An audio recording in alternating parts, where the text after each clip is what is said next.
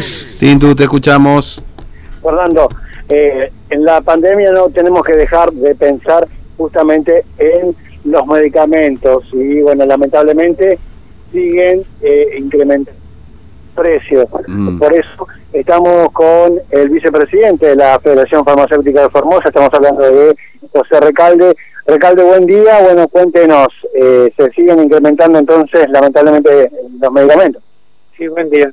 El aumento comenzó el 1 de agosto. Eh, comenzaron los laboratorios grandes, eh, han aumentado entre un 6 y algunos productos 10 el precio en sí no es unitario, sino que depende de la rotación del producto, ellos han puesto distintos tipos de aumentos. Eh, entonces va variando de acuerdo a cada medicamento. Exactamente, o sea, sí o sí van a haber una variación en los eh, precios de los medicamentos. Bueno, y ahora, eh, eh, bueno, usted nos ponía recién un ejemplo, ¿no? De cuánto subió un medicamento, si nos puede comentar. Sí, hasta nosotros nos sorprende a veces el precio de los productos, de un producto de antibiótico combinado, ayer estaba a 730 pesos y a principio de mes 630. Así que realmente en algunos productos ha aumentado bastante. Bueno, eh, eh, los clientes, ¿qué le dicen? Ya están acostumbrados.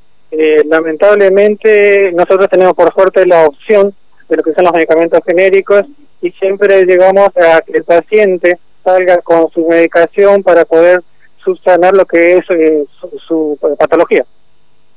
Bueno, Fernando, acá te está escuchando sí. José Recalde. Sí, Recalde, buen día. ¿Cómo le va, Fernando? Lo saluda, ¿cómo anda? Bueno, se, anunció que hubo un congelamiento que va a haber, no sé, a esta altura, por eso se lo pregunto en definitiva, de, de congelamiento de precios para medicamentos de los afiliados del PAMI hasta el 31 de octubre.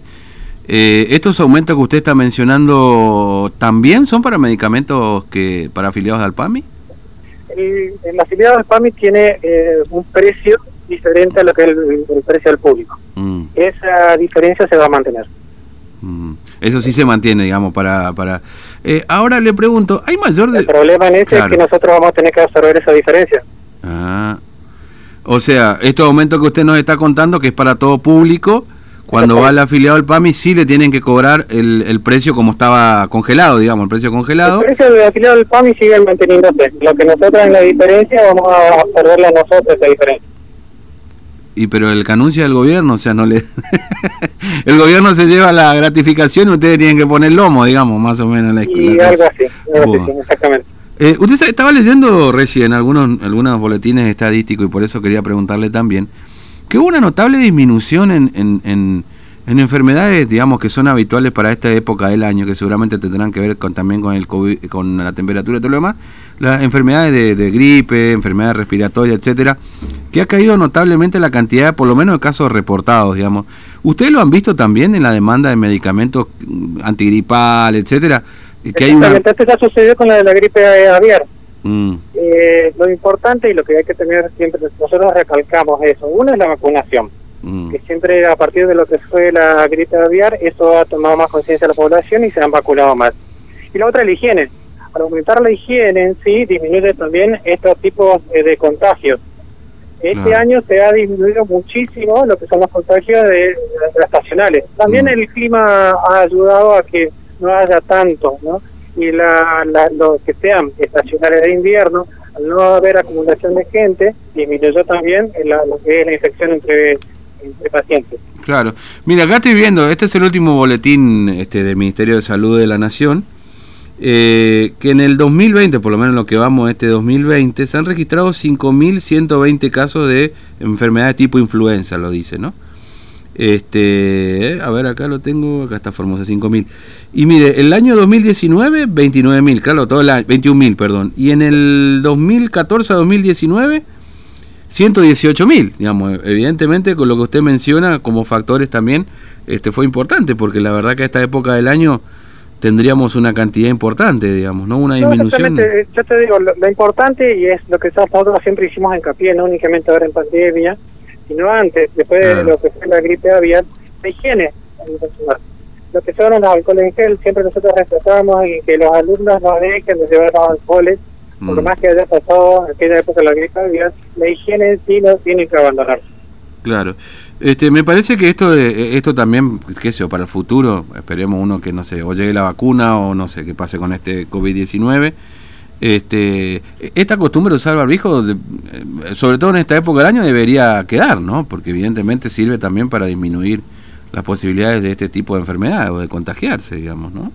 Eh, lamentablemente, o, por suerte sí, eh, lo mm. que se ha visto a nivel de Europa, el rebrote en este momento nos tiende a que esto va a seguir para largo y vamos a tener que acostumbrarnos a, utilizar el barbijo prácticamente siempre. Mm, sí, efectivamente. Bueno, Recalde, muchas gracias, muy amable como siempre. Por favor, gracias a usted, que tenga un buen día. Buen día. Gracias acá José Recalde, el vicepresidente de la Federación Farmacéutica de Formosa, contándonos sobre estas novedades que eh, hay que contarlas, Fernando, aunque no da gusto, ¿no? Mm. Bueno, mira, por eso, eh, por supuesto, los aumentos no, claramente, ¿no? Pero mira, eh, eh, en comparación, obviamente falta todavía que termine este 2020, ¿no es cierto? pero hay una disminución hasta ahora de un 70% en la cantidad de enfermedades tipo influenza registradas, ¿no? Esto, por supuesto, con estadísticas oficiales del Ministerio de Salud de la Nación. Por eso también aprovechaba la charla con Recalde para para preguntarle de esto, ¿no? Si esto también se nota en la demanda de medicamentos y claramente que es así, digamos, ¿no? Tal cual. Obviamente que también la temperatura puede colaborar, porque prácticamente estamos atravesando un verano entero, digamos, ¿no? Todo el año, con alguno que otro día de fresquete, pero la verdad que si te pones a contar los días de frío, creo que no llegamos a una semana, me parece, ¿no? Gracias a Dios, ¿no? Pues para vos, sí. pero bueno, lo normal es que haga frío en invierno, digamos, ¿no? Sí, Entonces... por eso eh, era el pico, ¿no? ¿Cuándo va a bien el pico? Ya no mm. sé, está abierto. No, bueno, eso ya está. Eso ya está. Me parece que debatí cuándo llega el pico, porque te acordás, en marzo llegaba en abril. en abril, mayo. En abril, mayo llegaba en junio, julio. En junio, julio, agosto, septiembre. Y ahora ya no, no, no sabemos cuándo va a llegar el pico, ya te responden, ¿viste?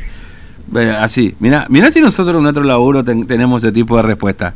Agosto nos pegan una patada, sabe dónde, y terminamos. Bueno, en fin.